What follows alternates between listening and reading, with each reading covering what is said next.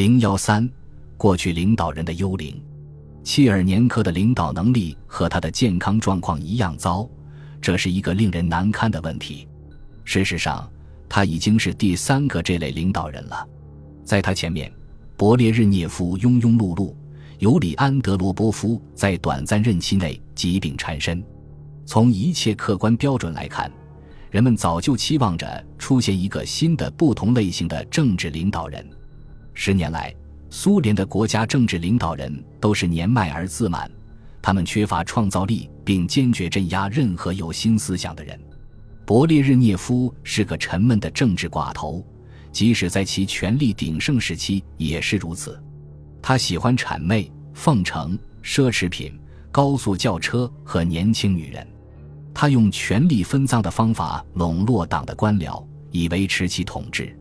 武装力量和军事工业的排位紧随共产党权势集团之后，每个有影响的利益集团都分享到其中的一份。斯大林的恐怖、赫鲁晓夫的轻率实验，都导致散发着臭气的腐败。统治者之间的个人联系决定了一切。安德罗波夫是帝国的最高执法者，他担任克格勃首脑达十五年。他利用所掌握的有关腐败问题的情况，削弱勃列日涅夫派，竭力争得了权力。但这时他的肾出了毛病，才一年多时间，他就退出了政治舞台。安德罗波夫曾推荐米哈伊尔·戈尔巴乔夫为其继任人，但在他去世的时候，勃列日涅夫派进行了报复，他们排挤了戈尔巴乔夫，代之以勃列日涅夫的密友契尔年科。我第一次见到切尔年科是七十年代初在华盛顿，我当时在国务院负责苏联事务，苏联驻华盛顿使馆外交官与我联系，要求对即将来访的人给予特殊接待。当时我并不知道切尔年科其人，他们解释说他在中央委员会负责档案，如果不是因为他是勃列日涅夫的密友之一，那并不是一个特别重要的职位。他对美国国务院如何归类和分发函件很感兴趣，因为他正在寻找改进苏联有关系统的方法。我不知道国务院安全官员能否同意让苏联官员参观密码间，但我同意问一下。使我惊讶的是，我们的人认为此行没有问题。实际上，他们力图尽可能好的接待他，在他参观期间不处理任何机密函件。并安排用无关紧要的和不保密的文件演示如何对文件进行分发、归档和使用可恢复程序。切尔年科根据商定的时间准确到达，他的圆脸上对着憨厚的微笑，就像丘比娃娃的笑。他衣服崭新，皮鞋亮得耀眼，我甚至怀疑是漆皮的。在安全官员的严密监视下，我和我们的通讯专家陪同他参观了国务院的设施。他对所有向他介绍的情况都仔细倾听，问一些有关分发系统和计算机工作情况的问题，并对我们的热情接待一再表示感谢。以后我只在远处看到过他，在政治局参加的公开集会上，例如最高苏维埃会议，他总是正好坐在勃列日涅夫的后面，有时被叫出去拿文件夹，他总是先把它交给勃列日涅夫。然后再拿给其他几个在场的政治局委员，每个人在文件上签名后还给他，他再交给下一个人。显然，他只是负责保管文件而已。因此，勃列日涅夫把他提拔到政治局，令人感到很惊奇。他看上去并不是负责制定政策的那种人，但在当时，勃列日涅夫就是那样办事的。个人关系决定一切。切尔年科被勃列日涅夫派选中，以推迟他们认为安德罗波夫及其一派想要进行的变革。他无疑是最高层中的一个消极、平庸的人，但是与他的某些前任不同，他不是一个邪恶的人。他拒绝支持政治局中那些想取消戈尔巴乔夫继任资格的人。三月十一日中午刚过，切尔年科去世的消息终于向世界宣布了。几小时后，在晚间新闻广播的黄金时间，塔斯社宣布米哈伊尔·谢尔盖纳维奇·戈尔巴乔夫当选为苏共总书记。这一天，新闻报道的中心是戈尔巴乔夫，而不是切尔年科。其意义第二天早晨便为苏联报纸的读者所知。他们发现，有关戈尔巴乔夫的消息登在报纸的第一页，而切尔年科的讣告在第四页。三月十三日的葬礼看来只是走过场，或者是世界各国领导人的一个机会，他们可以参加葬礼为由，赶往莫斯科拜会新的总书记。美国的代表是副总统乔治·布什，因他曾参加勃列日涅夫和安德罗波夫的葬礼。但是，英国首相玛格丽特·撒切尔、德国总理科尔和法国总统密特朗都亲自前来参加葬礼。在进行了简短的礼节性拜访后，他们都同意撒切尔夫人的判断。上一年十二月，他曾在伦敦与戈尔巴乔夫会见，认为戈尔巴乔夫最终是一个能够与之打交道的人。新的首脑，其他任何一位苏联领导人的上台，都没有像戈尔巴乔夫那样受到国内外的欢迎。人们都不想看到苏联帝国掌握在一个衰弱无能领导人的手里。正像一位美国新闻记者达斯科多德尔当时所说：“他步履矫健，谈笑风生，衣着合体，因而他使世界感到惊奇和迷惑。”在华盛顿，我们对戈尔巴乔夫的了解。比对他的那些前任在就任时了解的略多。长期以来，苏联新闻媒介一直被禁止宣传政治领导人的私生活，情报机构不得不设法一点一滴地搜集这种敏感的情报，比如某位政治领导人有几个孩子，他们叫什么名字，从事什么工作等等。安德罗波夫去世时，美国白宫工作人员必须进行广泛的研究。以弄清他的夫人是否仍在世，以便发去验电。我们知道他有一个儿子，但不清楚他的夫人是否仍活着。对戈尔巴乔夫的了解要多些。我们知道他毕业于苏联最著名的大学莫斯科大学，因而可能比他的前任受过更好的教育。列宁是个有争议的例外。他来自农村，在共产党机关中开始其政治生涯。他设法克服了曾主管苏联农业的政治上的不利条件。比起他的前几任领导人就职时的情况，他去国外旅行的更多，这是很重要的，因为他也享有一个实用主义者的名声。他的夫人赖莎很有魅力，她衣着得体，受过良好的教育，政治上很活跃，与前几位第一夫人形成了鲜明对照。然而。米哈伊尔·戈尔巴乔夫的背景和个性在很多方面仍是个谜。共产党的高级官员以往一般避免接触外国人，因此甚至没有什么人见过他，更不用说了解他了。一九七五年，当美国驻苏大使离开时，我曾临时负责驻莫斯科使馆事务。我访问了斯塔夫罗波尔，我特别请求拜访当地的共产党领导人，一位年轻的，我们几乎是同龄人。以试验者和政治新人而著称的官员，我希望他不像大多数州那些墨守成规的领导人，而能破例接见一个美国外交官。但我没有能够如愿以偿。接待我的是州政府首脑，他安排我在该地区进行了经过精心选择的旅行。我的大部分时间花在坐汽车和出席宴会上。米哈伊尔·谢尔盖耶维奇当时同其他州的共产党领导人似乎没有太大的区别。一九八五年五月，即在那次失败的尝试之后，过了十年，我终于见到了戈尔巴乔夫。机会出现在美国商务部长马尔科姆·鲍德里奇访问莫斯科的时候。他是一位有魅力的前牛仔，仍酷爱在竞技活动中骑马。两年后，从马上摔下来，悲惨的死去。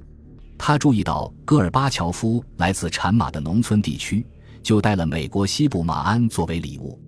戈尔巴乔夫高兴地接受了他的礼物，机智地避免提到他早年曾是一名拖拉机手而不是骑手的经历。新任总书记与我们的会见有两个多小时，我曾就近观察过他的若干前任，和他们相比，他非常能说会道。他坐在勃列日涅夫曾使用过的长条桌旁，面前放着文件夹，那或许是准备好的提要，但他从未动它们。以前，当勃列日涅夫专注地看放在他面前的稿子，试图弄明白眼前模糊不清的字母究竟是什么意思时，曾发生令人尴尬的停顿。现在从未发生过这种情况，也不再出现助手纠正领导人口误的现象。戈尔巴乔夫控制着谈话，他对客人的每个问题或评论都要发表看法。然而，他看来确实在倾听。他的答案也并不总是我们在前苏联领导人那里经常听到的那种老生常谈。例如，他没有宣称他们有最好的制度，他还动感情地谈到需要改进经济管理方法。但是，他在谈话中也进行了某些辩护。对于美国国防部长卡斯珀温伯格最近所说的“苏联不再能满足人民对食物的需要”的话，他进行了抱怨。我记得他当时提出了强烈的抗议：“为什么你们总是贬低我们？英国或德国也必须进口食品才能满足其人民的需求，你们为此而谴责过他们吗？”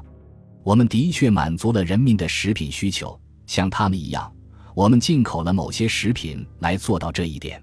但是我们付了钱，付了现金。就我所知，你们的农民并没有拒绝拿这些钱。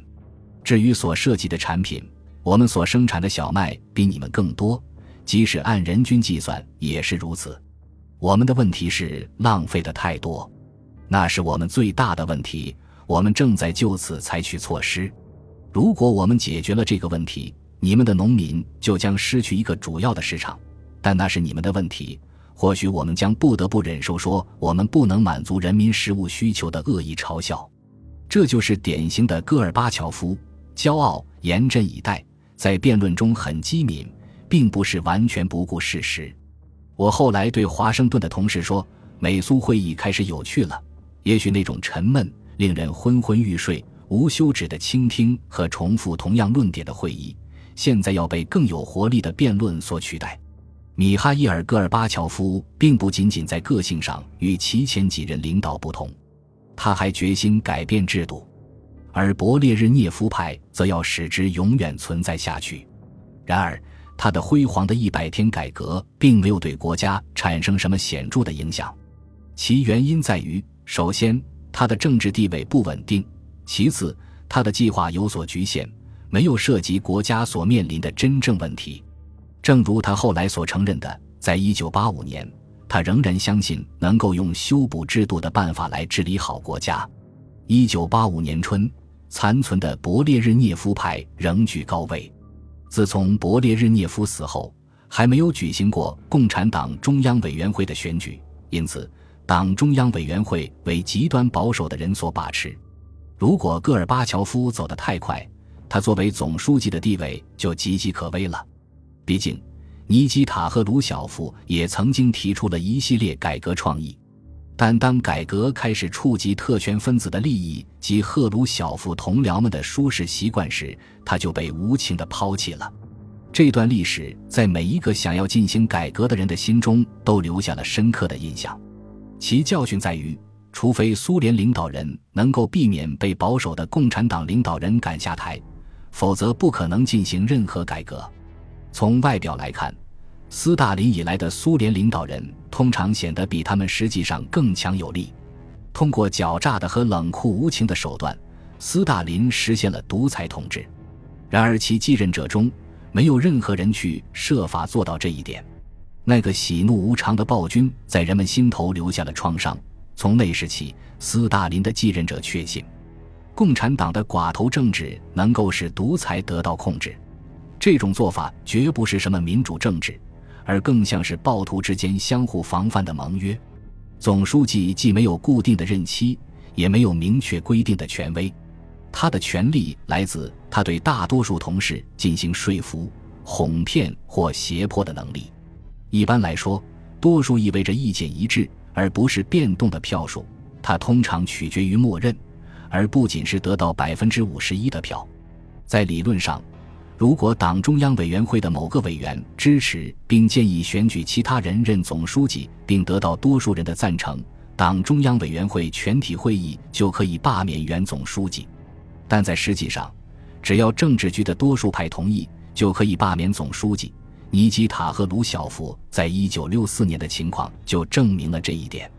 鉴于这种情况，戈尔巴乔夫的第一个行动就是计划控制共产党的最高层领导。只有罢免了他的主要对手，或至少是罢免了足够多的对手，并提拔那些准备支持他的人，他才能拥有可靠的多数，才能够进行领导。一四就任总书记，戈尔巴乔夫就竭力设法控制政治局。一年后，他的地位已像其前几任领导人那样稳固，而仅次于当年处于权力顶峰的斯大林。如果他后来没有着手改变制度，他本来可以比勃列日涅夫掌权的时间更长。一九八五年四月，在就任总书记六星期后，戈尔巴乔夫经过策划，选举叶戈尔利加乔夫、尼古拉维日科夫和克格勃主席维克多切布里科夫为政治局正式委员，从而得到了政治局中的多数。后来，戈尔巴乔夫同这三个人断绝了关系。但在当时，他们还是支持他的。到七月份，他的地位已经足够稳固，可以把最可能威胁其领导地位的格里戈里·罗曼诺夫从政治局赶走。罗曼诺夫是列宁格勒的共产党首脑，他以傲慢、独断和粗野而闻名。据传闻，他的姓氏郑重地取自最后一个沙皇王朝的姓。他还随意取用埃尔米塔日博物馆中前沙皇的收藏品。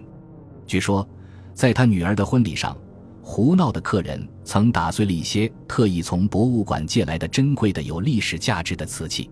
赶走了罗曼诺夫，戈尔巴乔夫又进行了重要的提拔：鲍里斯·叶利钦进入党中央书记处，爱德华·谢瓦尔德纳泽成为政治局正式委员。与此同时，戈尔巴乔夫又表示将亲自负责外交政策。安德烈·格罗米科曾担任了二十八年外交部长，既负责制定外交政策，也负责执行。他被明升暗降，担任了受尊敬但却无权的挂名的国家元首。爱德华·谢瓦尔德纳泽被任命为外交部长，他曾长期担任格鲁吉亚共和国的共产党首脑。戈尔巴乔夫对他很了解，因为格鲁吉亚临近斯塔夫罗波尔地区。到秋天。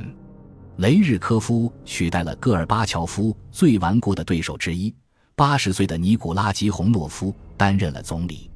到一九八六年春天，高层领导中残留的勃列日涅夫派已经调离、退休或者安排到政治上不重要的位置。一九八六年二月，共产党代表大会如期举行，它导致了党中央委员会人员构成的重要变化。百分之四十以上的正式中央委员是新人，这是比以前历次党代表大会所发生的更为重大的变化。但实际上，这种变化的意义并不太大，在很多情况下都是换汤不换药。中央委员会仍然极为保守。